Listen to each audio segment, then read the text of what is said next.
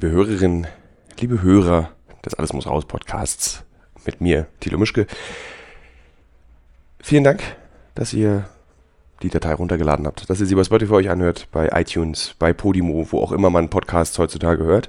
Ich möchte einen kleinen Disclaimer machen. Und zwar, erstens, warum meine Stimme so lustig klingt. Meine Stimme klingt so lustig, weil es ist 4 Uhr irgendwas, 4.50 Uhr in Bogota. Ich habe furchtbaren Jetlag und habe deswegen sehr, sehr lange wach gelegen heute Nacht und ähm, mich entschieden, um ja, sagen wir mal, 22 Uhr gestern Abend eine SMS an Marvin Schade von Medieninsider zu schreiben, weil es passiert gerade etwas in Deutschland, was mich sehr bewegt. Ich habe das Gefühl, das Medium, die Bild, wird von allen Seiten derzeit berechtigterweise bombardiert. Nicht nur die Bild, sondern auch der Verlag Axel Springer. Ich sage berechtigterweise nicht, weil ich scheiße finde, wie Boulevardjournalismus im Hause Springer funktioniert. Nein, das meine ich nicht, sondern es geht darum, wie dieser Boys Club, ein Podcast von Jan Böhmermann, der auch gleichzeitig erscheint, ja, Politik, Menschen manipuliert, verletzt und in den Wahnsinn treibt. Und das passiert alles irgendwie gerade gleichzeitig und ich habe darüber nachgedacht und ich habe mich gefragt, warum. Und deswegen habe ich Marvin Schade diese SMS geschrieben, nachts. Bei ihm, glaube ich, noch mehr nachts.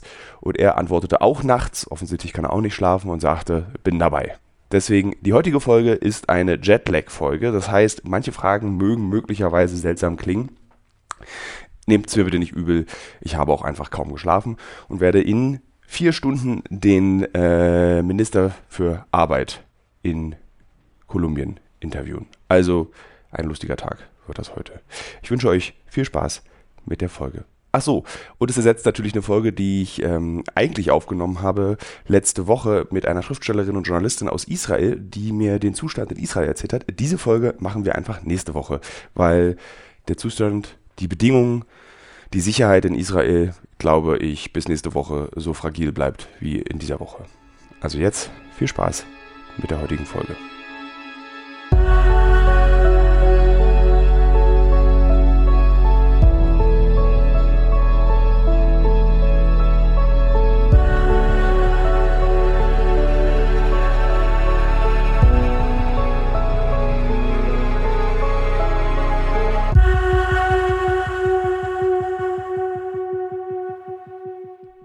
Ich weiß nicht, was los ist, aber über Jahre, in denen ich mich als Journalist in dieser Branche bewegt habe, war es immer recht still, wenn es um Kritik an Springer und der Bild ging.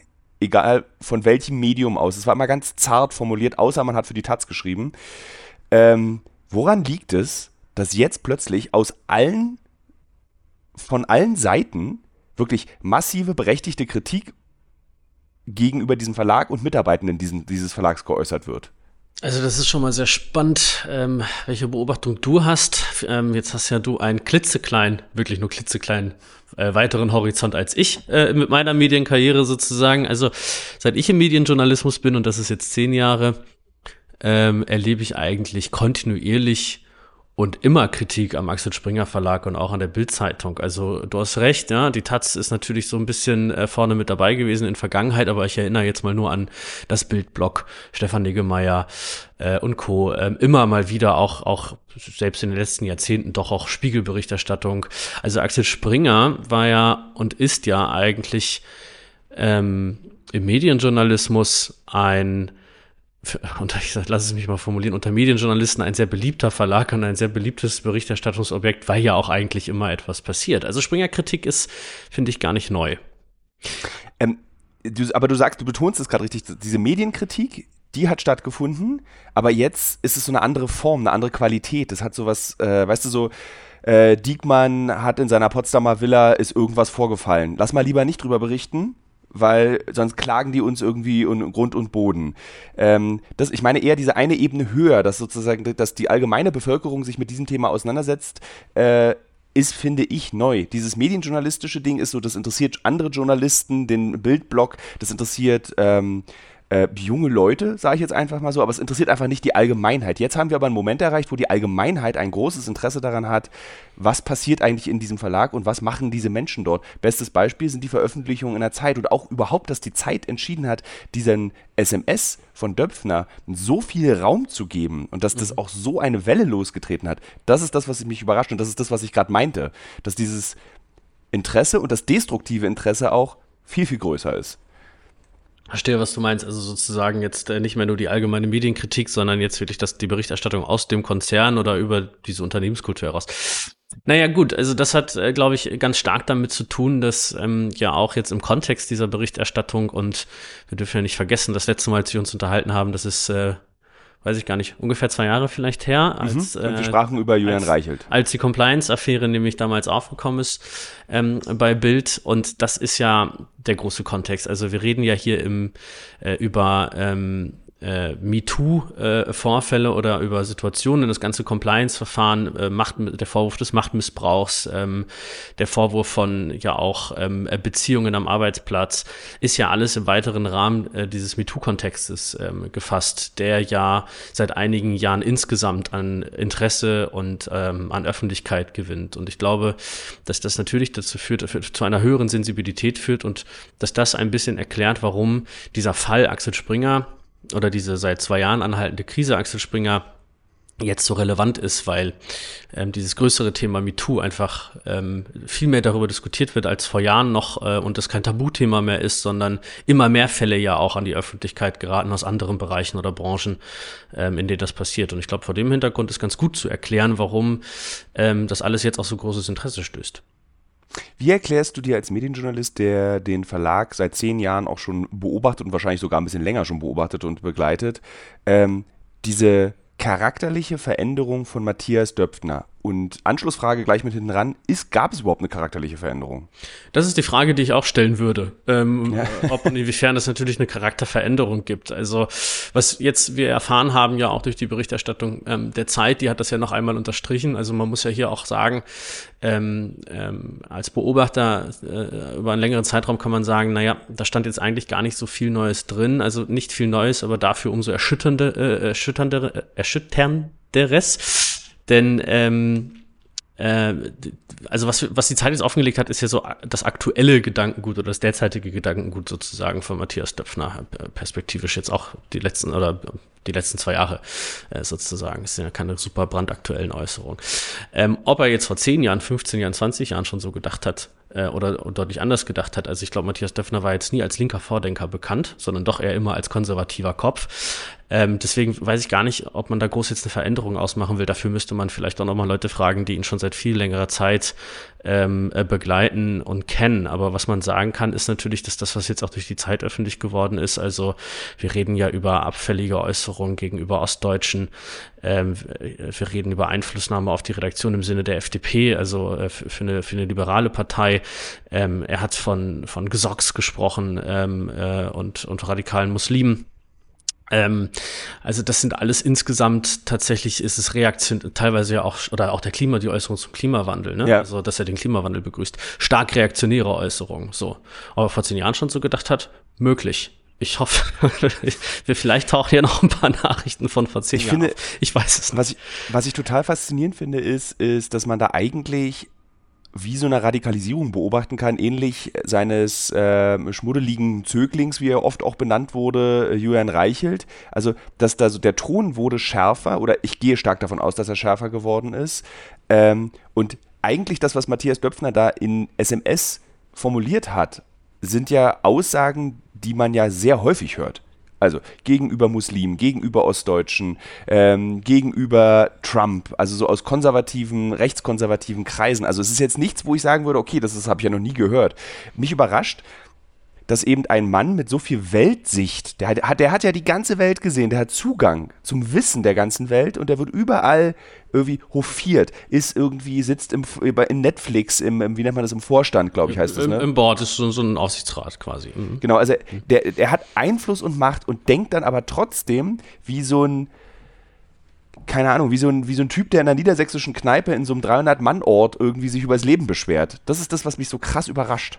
Ja, und das ist, also du sprichst genau das an, was diese Aussagen auch so problematisch jetzt für ihn ähm, zum Beispiel macht, ne? Weil ähm, er in diesen Aussagen, die da öffentlich geworden sind, äh, etwas völlig anderes von sich gibt, als er nach außen hin ähm, äh, zu, äh, für, für einen Schein versucht aufzubauen, sage ich jetzt mal, oder für für ein Auftreten hat nach außen. Ne? Also du sagst es ja auch, Axel Springer insgesamt äh, jetzt, ich meine, Axel Springer orientiert sich gerade in Richtung der USA, will in die USA äh, expandieren, gibt sich ja als, wenn man sich den den Konzern anschaut, als ähm, äh, liberalen Konzern, als weltoffenen Konzern. Man ist ja übrigens auch angewiesen darauf, man braucht internationale Fachkräfte, gerade im Bereich Tech. Ne? Also ähm, das widerspricht ja schon seit einigen Jahren auch der Grundhaltung oder den, ähm, dem, dem, der Ideologie sozusagen, was wir auf Verlagsseite erleben. Also wenn man sich die Berichterstattung der Welt oder auch der Bild anschaut, ist das etwas ganz anderes als das, was Axel Springer als Konzern versucht zu verkörpern. Und das ist ja sowieso schon so eine Widersprüchlichkeit, die Matthias Döpfner und der Konzern schon seit einigen Jahren vor sich hertragen und was ja auch immer wieder zu Konflikten führt oder geführt hat. Also ich erinnere jetzt mal nur daran, äh, als es äh, vergangenes Jahr die große, die große Debatte über ähm, diesen Gastbeitrag in der Welt gab, was Transideologie, äh, Transideologien äh, in den öffentlich-rechtlichen Medien irgendwie anging. Ne? Das war ja, ja. ein riesengroßer Aufschrei, ähm, äh, äh, was ja auch Axel Springer äh, Partnerschaften äh, gekostet hat, äh, unter anderem mit einer Jobmesse für, für queere äh, Personen. Ähm, äh, ja, es ist ja nicht nur, es ist ja, du beschreibst jetzt gerade diesen einen Artikel, aber das ist ja lustig, wenn man die Welt liest und auch Hörerinnen und Hörer dieses Podcasts werden, wir, wir, da wird es öfter thematisiert. Also es gibt diese Freiheitsreporterin bei der Welt, die äh, auch interessante Verbindungen eben immer noch zu Julian Reichels Mitarbeitern auch pflegt, was ja alles total legitim ist. Kannst du ja machen, aber du schaffst dir natürlich ein Image als, als Zeitung oder als, als Medium. Und du willst ja Genau, und das ist so eine Widersprüchlichkeit, ne? Das ja. ist die Widersprüchlichkeit zwischen sozusagen diese, dieses, ähm, diese, dieses publizistische Dasein äh, gegenüber diesem Konzerndasein. So. Und ähm, äh, das alleine ist schon ein Widerspruch und jetzt kann man sehr viel und lange darüber reden, sozusagen, ähm, wer, wer betrügt da wen oder wer betrügt sich da gegenseitig ähm, äh, äh, innerlich sozusagen. Aber genau das ist ein bisschen das Problem und das ist das, was Matthias äh, Döffner jetzt ja auch mit seinen Aussagen auf die Füße fällt. Äh, übrigens auch und nicht nur, weil das so widersprüchlich zu der aktuellen Konzernstrategie ist oder zu dem, was man da verkörpert, sondern ehrlicherweise ist es ja auch ähm, ein Widerspruch zu den ähm, zu den äh, zu den Werten Axel Springers selbst. Ne? Also ich meine, Axel Springer war für die Vereinigung von Ost und West und Matthias Döpfner stellt sich jetzt hin und beleidigt die Ostdeutschen wieder als Rassisten und Faschisten und so. Also ja. ähm, das äh, oder ich meine, es gab jetzt auch ganz äh, tolle Analysen ähm, äh, dazu, gegen welche Compliance-Regeln Matthias Döpfner eigentlich selbst verstoßen hat mit seinen Aussagen jetzt. Ne? Also und ähm, auch gegen die Essentials von Axel Springer, die ja Diskriminierung und äh, etc. alles äh, äh, verbieten oder ähm, äh, ja doch verbieten. Also ähm, die, das ist das, was Matthias Döpfner, was diese Aussagen eigentlich im Kern für ihn jetzt so brisant macht. Wie erklärst du dir das, dass Benjamin von Stuttgart-Barre diese Woche ein Buch veröffentlicht, Jan Böhmermann einen Podcast rausbringt, die Zeit dieser Veröffentlichungen hat, ähm, dass so viele Dinge gleichzeitig stattfinden. Ist es eine zufällige Gleichzeitigkeit oder würdest du als Medieninsider, als Experte sagen, nee, nee, nee, nee, so, das kann nicht so zufällig sein? Also lass es mich mal so formulieren, es fällt mir jetzt auch schwer an Zufälle äh, zu glauben, ähm, wenn man sich das, wenn man sich das anschaut, dass das alles jetzt gerade so kompakt passiert. Will jetzt aber gleichzeitig nicht irgendwie äh, in Verschwörung abdriften, weil ich die Hintergründe natürlich jetzt auch nicht kenne, wie das eine ähm, mit dem anderen zusammenhängt. Aber ähm, naja, du hast es schon auf den Punkt gebracht, das ist doch alles irgendwie sehr eigenartig. Ähm, und äh, was man aber, glaube ich, sagen kann, vielleicht ist es am Ende ein Mix aus strategischen Überlegungen und äh, Zufällen, denn was man ja auch seit zwei Jahren sagen kann, wenn man sich, du hast Stuttgart-Barre gerade erwähnt, aber wenn man sich auch äh, Jörn Reichelt anschaut, Matthias Döpfner anschaut, das sind, ähm, die, das ist ja ein ganz interessantes Triangle, ja, also Matthias Döpfner eigentlich in der Mitte oder an der Spitze der beiden, hatte ja zu beiden in der Vergangenheit ein sehr gutes freundschaftliches Verhältnis, mittlerweile ja nicht mehr. Es ist ja, also wenn man die letzten zwei Jahre beschreiben müsste, ist es irgendwie, jeder kämpft für sich, jeder gegen jeden und trotzdem alle gemeinsam. Also man hatte immer den Eindruck, das neue Feindbild Bild verbindet. Ähm, äh, jetzt ähm, erwarten wir irgendwie ein Buch von Stuttgart-Barre, was ja als Schlüsselroman kolportiert wird, als Schlüsselroman äh, sein soll, was die Springer-Affäre angeht. Da kann man davon ausgehen, dass dort sowohl Matthias Döpfner als auch Johann Reichelt nicht so gut bei wegkommen werden. Gleichzeitig war die Berichterstattung in der Zeit jetzt äh, massiv schädlich für ähm, Matthias Döpfner. Also irgendwie hat man den Eindruck, ohne jetzt zu sehr über die Quellen der Zeitgeschichte spekulieren zu wollen, hat man aber den Eindruck, jeder kämpft da ja gegen jeden und ähm, wenn es dann halt mal zufällig äh, so ist, dann kämpft man auch zusammen gegen einen von den dreien. Also da sind immer so unfreiwillige Allianzen, die da vielleicht auch entstehen während wir beide hier gerade so reden, wird mir gerade was deutlich. Sag mal, haben wir gerade vielleicht ein in der Öffentlichkeit ausgetragenes, perfektes Beispiel für toxische Männlichkeit? Egal von wem aus. Ja, na klar, das würde ich auch auf all, das äh, finde ich, ähm, passt auch zu allen dreien. Denn ähm, man muss ja auch dazu sagen, ich weiß jetzt nicht, inwieweit wir Kontext sozusagen schaffen müssen, was das Buch von Benjamin von Stuttgart-Barre angeht, äh, was ja jetzt angekündigt äh, wird oder wurde für diese Woche. Aber Benjamin von Stuttgart-Barre passt ja auch erst einmal überhaupt nicht äh, da jetzt gerade rein ähm, in, in, ähm, in, den, in, den, in die letzten zwei Jahre sozusagen. Ne? Also ähm, Stuttgart von Barre ist keine Frau, die belästigt worden ist. Stuttgart äh, von Barre war kein Bildmitarbeiter, der Machtmissbrauch äh, persönlich erfahren hat. Stuttgart von Barre war aber äh, einer der besten und engsten Freunde von Matthias Döpfner und auch sehr nah an Julian Reichelt aus unterschiedlichen ähm, Gründen in den letzten Jahren ähm, dran ähm, und äh, beschreibt jetzt einen, ja, einen, einen Schlüsselroman, äh, wie, wie es ja heißt, ähm, von dem man sich auch ein bisschen fragt, ähm, äh, wie der jetzt auftaucht, wie das alles zusammenkommt und was er damit eigentlich zu tun hat. Also er, der am wenigsten betroffen ist von allen, ähm, äh, äh, kommerzialisiert dieses Thema aber jetzt für sich ne? und trägt da ehrlicherweise ja auch mit hoher Wahrscheinlichkeit äh, äh, nicht ganz wirtschaftlich unerfolgreich, äh, äh, äh, was er da jetzt gerade macht.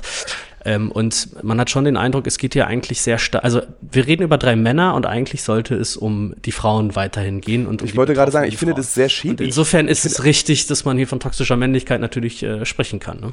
Eigentlich schon. Äh, hast, ich habe noch nicht die zwei Folgen äh, des, des Spotify-Podcasts gehört. Konntest du da schon reinhören? Ich habe mir das heute Vormittag angehört, ja. Ähm, geht es denn dort wieder mehr um die Frauen? Es geht äh, jetzt in den ersten beiden Folgen oder vor allem in der ersten äh, äh ging es äh, jetzt um die Frauen. Das ist ja, ich glaube, ein achteiliges, äh, sechsteilig oder achteiliger Podcast. Insofern sollte man jetzt ähm, nicht zu früh irgendwie äh, Schlüsse daraus ziehen. In der zweiten Folge ging es äh, um das System, um, um das System Axel Springer am Bildzeitung, wie man da Karriere macht oder wie, wie, Leute in den Beruf dort einsteigen. Also da dreht er es sich jetzt auch um die Frauen, aber nicht primär, aber das war eine Kontextfolge sozusagen, um mhm. Kontext und Fallhöhe zu schaffen. Aber so wie es ausschaut, geht es natürlich auch um, um die Frauen in diesem Podcast mehr nach den ersten beiden Folgen mehr als jetzt um Stuttgart-Wache zum Beispiel. Aber ich, wir wissen ja noch nicht, was da kommt. Ich finde das so erstaunlich, dass auch dieses Produkt, also dieser Podcast, auch wieder eben äh, ein Mann als Absender hat. Es ist ja Jan Böhmermann, der eben auch da diese Rolle spielt. Also am Ende ist es ein, ein, ein Kampf zwischen vier Männern jetzt mittlerweile und an dem wir als Konsumenten wie bei einem Drama eigentlich teilnehmen können. Und ich bin gespannt, was die Reaktion der Gegenseite sein wird. Ja, und hier ist halt wieder die Frage, wer oder was ist der Gegenseite, ne? Also es gibt ja, wie, wie ich vorhin ja schon sagte, so viele Seiten. Also jeder kämpft ein bisschen in seinem eigenen Lager ähm, und dann ja auch jeder gegen jeden. Jetzt gerade kann man ja auch auf der anderen Seite sagen, ich nehme jetzt mal nur Böhmermann und ähm, Stuttgart-Bache ähm, da kämpft man jetzt gegenseitig um die Aufmerksamkeit sozusagen. Ne? Also man, bekämpft sich gegenseitig nicht, aber die beiden Produkte stehen ja jetzt sozusagen im Wettkampf der Aufmerksamkeit. Teilweise stützen sie sich natürlich auch. Das eine schafft Aufmerksamkeit für das andere. Aber wenn man so will, klar, ist es richtig. Und auch da eine vierte männliche Person, äh, die da mit drin steht. Der Podcast wird produziert oder auch die beiden ähm, äh, Journalistinnen, die es gemacht haben, das sind, das sind Journalistinnen, das sind Frauen, die in dem Podcast mhm. gehört werden. Es wird jetzt nicht Jan Böhmermann gehört in dem Podcast oder Jan Böhmermann spricht jetzt nicht in diesem Podcast, aber ja, er ist sozusagen der prägende Kopf ja auch hinter der Produktionsfirma oder einer der drei äh, Köpfe hinter der Produktionsfirma. Insofern ist es, glaube ich, schon eine, eine richtige äh, Beobachtung. Ne? Also es ist schon wirklich sehr interessant, das auch mal aus dieser Perspektive zu betrachten, was da eigentlich passiert und dass es ähm, ein Kampf zwischen drei bis vier Männern ist. Und irgendwie verliert damit auch, finde ich, ein bisschen die Zeitgeschichte an, äh, an Kraft. Wenn man eben das Gefühl bekommt, dass der, die Zeit, also dieses traditionelle, auch nicht unkonservative Medium in Deutschland dieser Sache so viel Raum gibt. Ich finde, das hat so ein, es gab eine, so eine Metadiskussion in Deutschland darüber, hätte man diese Nachrichten veröffentlichen dürfen oder nicht. Sind diese Nachrichten privat und gelten diese Regeln auch für Matthias Döpfner, auch wenn er in seinem eigenen Verlag diese Regeln mhm. ständig bricht. Mhm. mhm. Und ich war, ich war auch der Meinung, dass diese Nachrichten ein öffentliches Interesse haben. Mhm. Das, also ich war jetzt nicht der, derjenige, der auf der Seite stand, das hätte man nicht veröffentlichen dürfen. Aber am Ende war es für mich dann doch irgendwie eine Lappalie, weil ich mir ziemlich sicher bin, dass damit wird es nicht abgewertet. Es würde, glaube ich, in jedem privat geführten Verlagshaus ähnliche Gespräche geführt werden. Können wir hierüber schreiben? Können wir das darüber veröffentlichen? Können wir diese Person ein bisschen schlechter behandeln? Können wir diese Person ein bisschen besser behandeln? Also als Journalist habe ich das schon sehr oft erlebt. Du als Medienjournalist wirst es genauso oft erlebt haben, dass es diese Gespräche gibt und dass es so erstmal nichts Ungewöhnliches ist. In seiner Dummheit und in seiner Ungehobeltheit da ist es dann eher ungewöhnlich. Das ist eben von Matthias Döpfner mit Rechtschreibungen, wirklich so furchtbare Rechtschreibungen. Am schlimmsten fand ich Ibama. Mhm. So, deswegen habe ich so, was ist der Grund? Was ist so, warum, warum macht die Zeit das? Was ist deine Beobachtung da? Ja, genau. Also man muss ja erstmal sozusagen auch, äh, äh, wenn wir wieder versuchen, die letzten beiden Jahre zu betrachten, ähm, muss man ja auch hier dann auch noch mal ein bisschen differenzieren. Also es gibt jetzt mittlerweile zwei Geschichten, äh, was das alles angeht. Es gibt dieses äh, Compliance-Verfahren Johann Reichelt, beziehungsweise Fehlverhalten von Johann Reichelt in seiner Zeit als Bildchefredakteur. Und es gibt, und das kam das erste Mal ja mit der Berichterstattung der New York Times auf, das ist der zweite Strang, ähm, sozusagen die Gedankenwelt, das Gedankengut von Matthias Döpfner, diesem aufstrebenden, international aufstrebenden Verleger.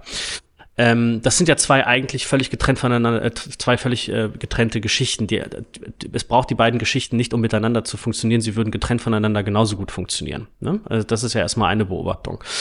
Und warum kam dann irgendwann auch diese Matthias Döpfner-Geschichte ähm, auf? Ich meine, wenn man versucht, das jetzt mal so ein bisschen ähm, im zeitlichen Kontext äh, so zu, äh, zu, verfolgen und wenn man auch ein bisschen versucht, etwas über die Quellen und über die Hintergründe zu verstehen, dann sieht natürlich sehr viel einfach nach und hier sind wir wieder auch bei toxischer Männlichkeit sehr viel nach äh, Rachegelüsten unterschiedlicher Seiten aus. Also das wurde ja auch von Anfang an immer mal wieder kolportiert. Ähm, die Affäre Reichelt, das ist natürlich, muss man ja auch sagen, ähm, ähm, also wenn ich, ich versuche es mal zu überspitzen, äh, Julian Reichelt ist der, ist der größte Fehler von Matthias Döpfner gewesen.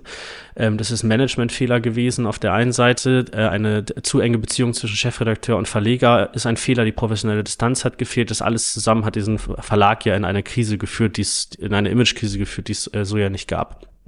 Und weil vielleicht auch ja lange Zeit äh, oder, oder viele Menschen ja auch denken, Matthias Döpfner hat nicht schnell genug und entschieden genug in der Causa Reichelt gehandelt, ähm, st stellt sich ja irgendwann die Frage, warum eigentlich, äh, warum eigentlich nicht? Welche, welche Gründe gibt es dafür? Und ein Grund kann natürlich diese enge Verbundenheit zwischen Reichelt und Matthias Döpfner gewesen sein, die ideologische, ne, Brüder im Geiste und so weiter.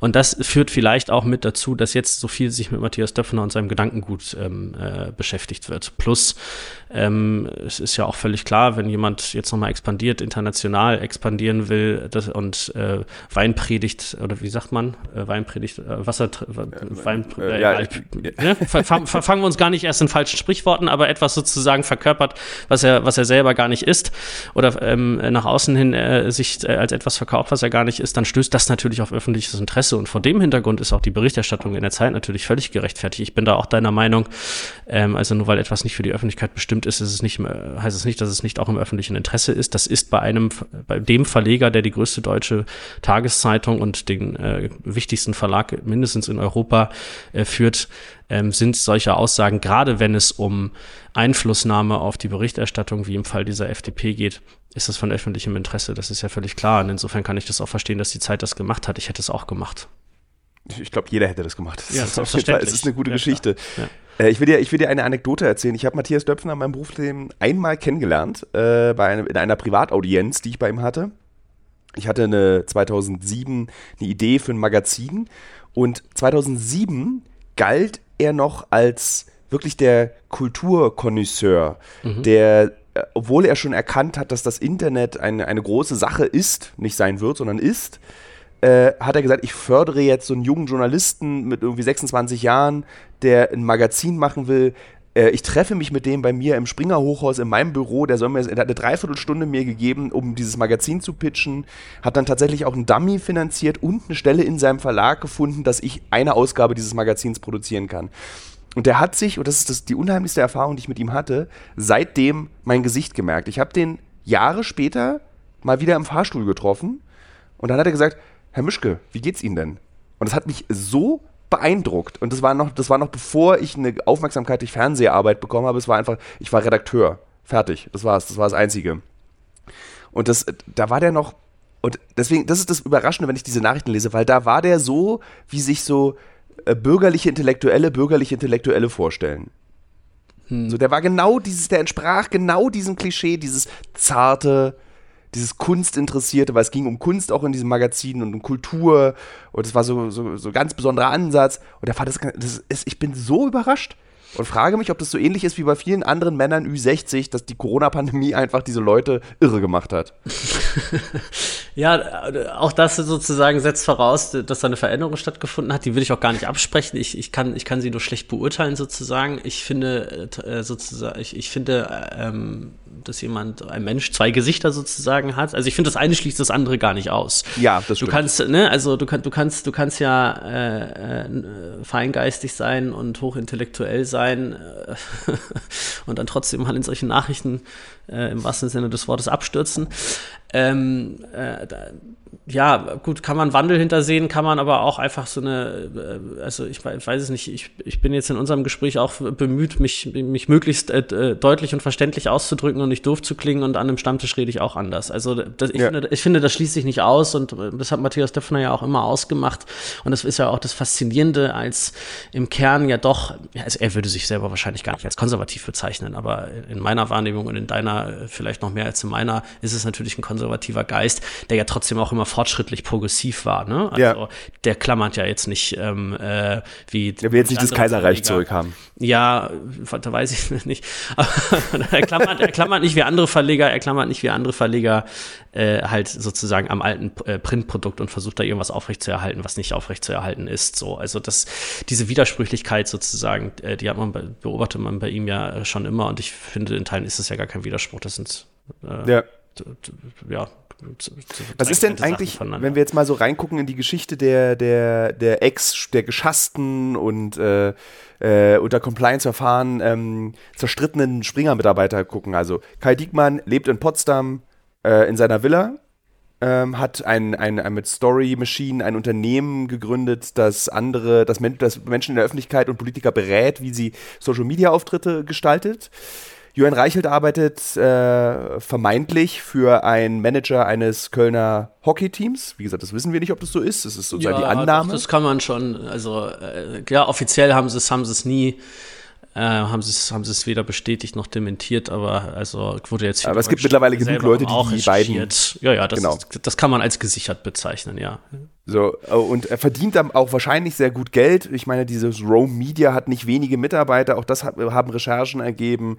Ähm, dem geht's also im Prinzip auch gut, kann seine Wut auch richtig ausleben jetzt. Und Matthias Döpfner hat vermutlich 1,3 Milliarden Euro auf dem Konto. Der hat die halbe Karl-Marx-Allee mal gekauft in Berlin, besitzt un endlich viel tolle Kunst. Ähm, so, was nützt uns all dieser Protest und all das Analysieren und all das Angucken, wenn diese Männer ja überhaupt gar keine Konsequenzen fühlen können?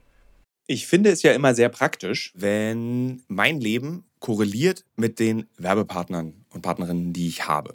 Zurzeit mache ich eine große Recherche zum Thema Marathon. Demzufolge muss ich natürlich auch wissen, wie man einen Marathon läuft und trainiere tatsächlich dafür. Nicht, weil ich Ü40 bin, sondern wirklich, weil ich als Journalist ein bisschen etwas über dieses Marathon-Business herausbekommen möchte. Und Teil dieses Marathon-Trainings ist ja nicht nur regelmäßiges Laufen und an den Gedanken im Kopf, die dabei entstehen, zu verzweifeln. Nee, Teil dieses Trainings ist auch Ernährung. Und wisst ihr was? Was richtig praktisch ist, ich glaube, ich könnte keinen Marathon laufen, wenn es nicht Podcasts gäbe. Und ein Podcast, den ich während des Laufens höre, um dieses alle zwei Tage zehn Kilometer Laufen für die Grundausdauer zu ertragen, ist der Powerbrains Podcast. Powerbrains, das Sporternährungsquiz, powered by Powerbar ist ein Podcast, in dem es um Ernährung geht, aber nicht langweilig, sondern da werden Fragen geklärt, wie ob Magnesium zum Beispiel gegen Muskelkrämpfe hilft. Zum Beispiel die Frage, wie wichtig sind Kohlenhydrate in der Sporternährung und ist es eigentlich für jede Sportart gleich? Also zum Beispiel wisst ihr ja als regelmäßige Hörer dieses Podcasts, ich bin ja auch passionierter Schwimmer und passionierte Schwimmer essen ja nach dem Schwimmen immer einen Döner. Ich kann euch schon mal sagen, da muss man jetzt keine Folge für hören, ist nicht so sinnvoll. Aber vorm Schwimmen ein Teller Nudeln ist sinnvoll. Warum? Das beantwortet eben der Power Brains Podcast. Können da zum Beispiel auch eine Frage, die mich auch schon beschäftigt hat. Können zu viele Proteine der Niere schaden? Und welcher Profi feiert seinen Sporterfolg mit Beefy und Bier von der Tankstelle? Alles Fragen, die für Sportler und Sportlerinnen wichtig sind. Das Gute an diesem Podcast ist, der ist nicht langweilig. Der ist eben äh, wissenschaftlich, aber auch gleichzeitig ein spannender Mix aus Quizshow zum Mitraten. Dazu gibt es Interviews, Anekdoten und sehr aufschlussreiche Wissensvermittlung mit Host Danny Herzog. Bis zum 14.03. gab es folgende Gäste. Der Ironman-Gewinner und Triathlet Sebastian Kienle, Legende Joey Kelly, TikTok-Fitnessstar Joe Wünsche und andere Gäste aus der Staffel sind René Adler, Otto Bulletproof, Jonas Deichmann, Imke Salander, Maren Schiller, die ich im Übrigen auch für die Recherche treffe, und viele mehr. Jeden zweiten Donnerstag erscheint eine Folge und ihr könnt es auch als Videopodcast gucken auf dem Powerbar YouTube-Kanal. Ja, ich würde sagen, wenn ich es beim Laufen höre, könnt ihr es auch beim Laufen hören oder wenn ihr die Innenseite eines Backofen reinigt oder wenn ihr Staubsaugt oder wenn ihr ähm, lange Pendelstrecken mit der U-Bahn habt, Straßenbahn oder im Auto. Egal. Es ist ein guter Weg, um die Zeit zu vertreiben. Es ist ein guter Weg, etwas über den eigenen Körper zu lernen. Also ich weiß jetzt nicht, müsste man sie jetzt enteignen, meinst du, oder? oder nee, aber, aber so, nein, so hart ist es nicht. Aber ich habe das Gefühl sozusagen, das ist so, das ist für uns Pöbel so eine richtig schöne Möglichkeit, mal wieder über die Reichen sich aufzuregen. Aber es ändert ja auch gar nichts. Also ja, sozusagen gut, diese drei. Ja, das ist richtig. Aber diese Form der Ungerechtigkeit, die haben wir jetzt nicht nur im Medienbereich, sondern die haben wir ja sehr oft und immer. Egal, ob du, ne, egal, ob du deine Doktorarbeit gefälscht hast oder sonst was. Also es ist ja, ja, in der Regel schon so, dass jemand, der schon mal oben stand, dass man auch, wenn sie dann gesellschaftlich äh, runterfallen, äh, fallen oder irgendwo hinten rüberfallen, dass man zumindest die sich finanziell keine Sorgen machen müssen. Da kann man Ungerechtigkeitsgefühl entwickeln. Ähm, äh, das scheint äh, ja mit, also wenn wir über Motive äh, spekulieren wollen, warum irgendwo irgendwelche Kampagnen gegen den einen oder den anderen stattfinden, dann ist da bestimmt auch irgendwo ja immer ein Funken Ungerechtigkeitsempfinden mit dabei. Ja. Ähm, aber, aber was denken gut, denn? Aber ich meine, was willst du machen? Also ich meine, äh, wir reden hier nicht aber, über strafrechtlich relevante Sachen. Insofern hat, muss niemand jetzt irgendwie, ähm, zumindest ist ja noch nichts bekannt. ähm, insofern muss ja niemand irgendwie die Justiz fürchten oder sowas. Und äh, ja, gut, ich meine, ja, Reichelt hat einen Finanzier gefunden, der ihm jetzt sozusagen, ähm, ich meine, Reichelt setzt ja jetzt bei YouTube das fort, was er bei Bild äh, nicht machen konnte oder nicht fortsetzen konnte. Ne? Ähm, also ähm, hat er jetzt jemanden gefunden.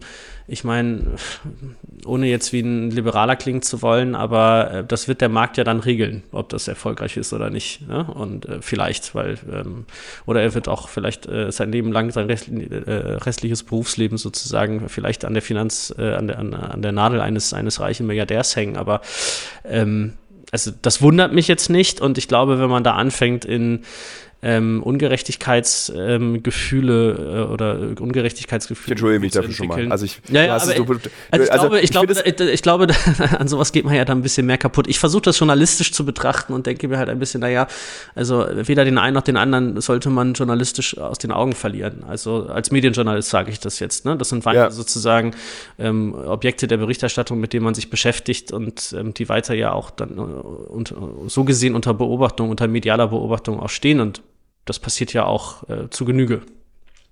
Was ist deine Prognose? Also was passiert mit Döpfner? Bei Reichelt wissen wir es, bei Diekmann wissen wir es. Ähm, Diekmann hat ja im Übrigen auch ein Buch, was dieses Jahr erscheint, ich glaube auch in Bälde, über seine Zeit bei der Bild, wie er der größte und längste Bildchefredakteur aller Zeiten wurde. Ja, ist was Da geht es auch nochmal um ne? Julian Reichelt, glaube ich. Das weiß ich nicht, ja. Äh, weiß, weiß ich wirklich noch nicht, was da jetzt drin steht, habe ich mich noch gar nicht so intensiv mit beschäftigt mit diesem Buch.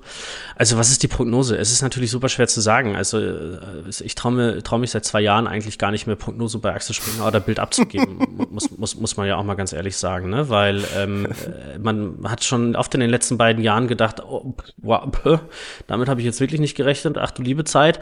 Ähm, und ne, am Anfang haben wir alle gedacht, ähm, dass Jörn Reichelt relativ zügig rausfliegt nach solchen Vorwürfen. Dann ist er sogar wiedergekommen. Dann hat es nochmal äh, etwas gedauert, bis er dann rausgeflogen ist. Dann kamen Nachrichten von Matthias Döpfner mit Reichelt ist der letzte äh, Journalist äh, und alle anderen sind irgendwie DDR-Obrigkeits- äh, Pro Propagandaapparat äh, oder oder oder äh, Assistenten so in die Richtung ging das ja. Da hat man auch schon gedacht, pff, wie, wie, wie geht sowas und kann man das überleben? Dann ist er irgendwann später, ne, als mit ein bisschen zeitlicher Abfolge ist er dann, hat er dann sein Amt als, als äh, äh, BDZV, als Verlegerpräsident ja dann abgegeben, ne, als genug Zeit verstrichen ist, um ähm, zu versuchen, den Anschein zu erwecken, als sei es nicht wegen dieser Affäre und wegen dieser Aussagen gewesen. Ähm, also es ist schwer zu sagen, was jetzt passiert. Ähm, Fakt ist, Matthias Döpfner ist ähm, immer noch der prägende Kopf von Axel Springer. Er besitzt Anteile, genug Anteile an seinem eigenen Unternehmen, um relevant zu sein und äh, dass eigentlich kaum etwas gegen ihn gemacht werden kann. Die einzige Variable ist der Finanzinvestor KKR ähm, äh, der da mit drin steckt, ähm, der einige Posten im Aufsichtsrat ähm, sozusagen äh, hat. Ähm, aber ich, ich würde mal so weit gehen zu sagen, KKR wusste und weiß, in wen und in was sie da sozusagen investiert haben und sind sich der dieser Umstände bewusst, auch wenn es schwer auszuhalten ist. Ähm, aber KKR ist ein Finanzinvestor, ist interessiert an langfristigen äh, Investments und langfristigen Gewinnen. Und Philipp Freise hat es ja, äh, Philipp Freise, der Europachef von KKR, jetzt jüngst auch nochmal im Podcast ähm, bei Philipp Westermeier gesagt, solange die Zahlen stimmen, ähm, ist alles okay, so nach dem Motto. Ist jetzt äh, erschienen und geführt worden, das Interview, bevor äh, die aktuelle Zeitberichterstattung kam. Keine Ahnung, wie er jetzt darüber denkt, aber solche Aussagen machen es schwer, ein paar Wochen später davon wieder abzurücken. Ähm, also es ist einfach schwer zu beurteilen. Ich glaube, es wird sehr, sehr entscheidend sein, wie stark dieses Thema jetzt wieder in die USA durchdringt. Heute, wir, wir reden ja hier am Montagmittag, äh, gibt es die ersten Berichte, habe ich gesehen, jetzt in den USA zu dem Thema. Ähm, das Thema Klima, während wir hier sehr viel über die, über die Aussagen, äh, ähm, Aussagen über die Ostdeutschen diskutieren, äh, geht da natürlich das Thema Klima ab. Ja, ähm, Das wird, glaube ich, nochmal entscheidend sein, ähm, um zu sehen, wie der US-Markt reagiert, wie die Assets in den USA, also äh, wie die Leute bei Politico, bei Insider reagieren werden darauf, was das auslöst. Ähm, da ist man ja auch nochmal journalistisch anders geprägt ne, in den USA, während wir hier, während Bild und Welt ja auch Verlagserbe sind und hier sowohl gegenüber Axel Springer als auch gegenüber Matthias Döpfner eine sehr große Loyalität auch immer noch und Solidarität es teilweise auch hier gibt, gibt es das in den USA so ja nicht. Ne? Da ist Matthias Döpfner ein Manager, so, das, da ist der nicht der Verleger und dem, dem man irgend, dem man auch viel abnimmt und dessen Wort wahnsinnig viel Gewicht hat, sondern da ist ja einfach ein Manager. Und äh, das wird man dann sehen, sozusagen, wie sich das dort halt entwickelt. Und das könnte dann nochmal brenzlig werden. Aber Fakt ist, wenn Matthias Döpfner selbst nicht einsieht oder KKR nicht in großen Stücken von ihm abweicht, ähm, dann wird sich daran so schnell nichts ändern. Und ähm, ich glaube, es wird jetzt einfach, was die Auf Öffentlichkeit und Aufmerksamkeit angeht, was Axel Springer angeht, die Berichterstattung darüber, jetzt auch durch das Buch von Stuttgart Barre garantiert, also was man ja auch kritisch sehen kann äh, übrigens, aber ähm, wird das Thema jetzt noch einige Zeit in der Öffentlichkeit bleiben. Und ich glaube, man könnte sich die Frage stellen, ähm, also Matthias Döpfner, weiß nicht, wie er sich das als CEO und Verleger gerade beantwortet, die Frage, aber als selbst Mitgesellschafter sollte er sich ja schon die Frage stellen, ob mit dem CEO gerade das Beste für das Unternehmen getan wird, weil das ist das, was du dir als Gesellschafter, die Frage, die du dir stellen solltest. Ähm, und da weiß ich nicht, ob er an dem Punkt schon angelangt ist. Ich würde ihn auch gerne fragen, ob er auch in den letzten beiden Jahren vielleicht schon mal an Rücktritt gedacht hat, ne? Oder sich zurück ja. in den Aufsichtsrat. Aber solange, also wir können da jetzt viel drüber spekulieren und äh, lange drüber nachdenken, selbst wenn er jetzt den Posten des CEOs abgeben würde, sagen wir mal, er ginge in den Aufsichtsrat, äh, dann, dann ist es, äh, es ist und bleibt eigentlich ein symbolischer Rücktritt. Denn er hat immer noch die, die Anteile, die Stimmanteile. Auch im Aufsichtsrat hast du natürlich Lenkungsmacht. Du bist operativ da nicht mehr so drin und ziehst vielleicht auch noch mal gerade zwischen einem Chefredakteur und dir als Verleger oder CEO, ziehst du noch mal eine Ebene dann ein, wenn du diesen operativen Posten abgibst. Aber am Ende ist es trotzdem eine, wäre es ein, eine symbolische Personalie, die ja an den Gesamtumständen nicht unbedingt etwas ändern würde. Und von daher könnte man sogar sagen, ist die Diskussion über, darüber, ob er CEO bleibt oder nicht, fast schon wieder obsolet. Vielen Dank für dieses äh, sehr tolle und einordnende Gespräch und ich hoffe, dass auch die Hörerinnen und Hörer dieses Podcasts jetzt ein bisschen Übersicht bekommen und erkennen, worum es geht und was es sein soll und warum es da ist. Aber ich äh, muss ganz ehrlich zugeben, ich lese all die Nachrichten dazu mit so einer ganz unangenehmen, perfiden Freude. Ich weiß nicht, deswegen wollte ich auch mit dir sprechen, damit du es auch für mich mal so ein bisschen einordnest, weil ich diese perfide Freude weg haben wollte. Ja, das sind diese Emotionen, Sache. das sind diese Emotionen, die da natürlich reinsteuern, weil ich meine, das ist ja, das ist ja nun mal einmal so, sowohl Axel Springer als auch Matthias Döpfner, das, das, das ähm, sind polarisierende, ist ein polarisierender Verlag, eine polarisierende Person. Viele Leute hegen da natürlich auch, wie du gerade sagst, ähm, äh, ja, nicht unbedingt die nettesten Gefühle mit ich versuche meine persönliche Meinung da ja sozusagen aus beruflich, aus, aus beruflicher Professionalität ja. auch hinten ranzustellen. Insofern muss man schon versuchen, das manchmal ein bisschen äh, objektiv einzuordnen, auch wenn einem selber die ein oder andere Entwicklung irgendwie nicht gefällt oder schon der ein oder andere Satz einem wirklich auch die, das Gesicht erblassen lässt. Aber ähm, ja, so ist es und so steht es um den Axel Springer Verlag und er gehört halt einfach, muss man auch akzeptieren und so sehen, ähm, er gehört zu unserer pluralistischen Medienwelt und genau, das habe ich auch eingangs gesagt. Dazu. Ich finde, das ist richtig und wichtig, dass es das gibt. Du kannst es trotzdem scheiße finden, das ist ja keine Frage. Äh, ich finde es natürlich auch, was, was ich auch immer sage, ist, dass aus publizistischer und journalistischer Sicht die Bild auch ein hochinteressantes Medium ist. Also so wie Nachrichten gemacht werden, wie Schlagzeilen. Also jeder Journalistenschüler lernt auch eben Boulevardjournalismus und es wird immer die Bild genannt. Und ich glaube, in München gab es auch, oder gibt es auch ein, ein, ein Boulevardblatt, Merkur ist es, glaube ich, der Münchner Merkur. Ich weiß es nicht. Irgend so ja, Münchner eine Tages oder Abendzeitung. So, Abendzeitung ist das Boulevard. Genau, die wird auch immer genannt als vorbildliches äh, Boulevardblatt. Ähm, aber trotzdem was, was ich glaube, was in den letzten Jahren mich irgendwie so verunsichert hat, ist auch dieses, das Persönliche. Also, dass, dass du das Gefühl hast, so wie ich früher eine Schülerzeitung gemacht habe am Andreas-Gymnasium, so wird die Bild gemacht. Das persönliches Befinden so sehr von Einzelpersonen in diesem Boulevardblatt stattfindet. Und da wird es für mich persönlich als Journalist und Beobachter auch unangenehm. Das ist einfach so, das ist. Ähm Na, das ist ja auch der große Unterschied, um da jetzt, jetzt, jetzt, jetzt driften wir nochmal schnell ab, aber das ist gar nicht so irrelevant, weil das ist ja auch nochmal der, der große Unterschied, wenn wir uns jetzt die Aussagen in der Zeit von Matthias Döpfner anschauen. Also das, was er über Ossis gesagt hat, über Klimawandel gesagt hat und so. Ähm, das muss man ein bisschen trennen von dem, was er da zur FDP gemacht hat. Ne? Also jeder mhm. hat ja das Recht auf eine Meinung und auch Matthias Döpfner und jeder hat ja auch ein Recht auf eine dumme Meinung.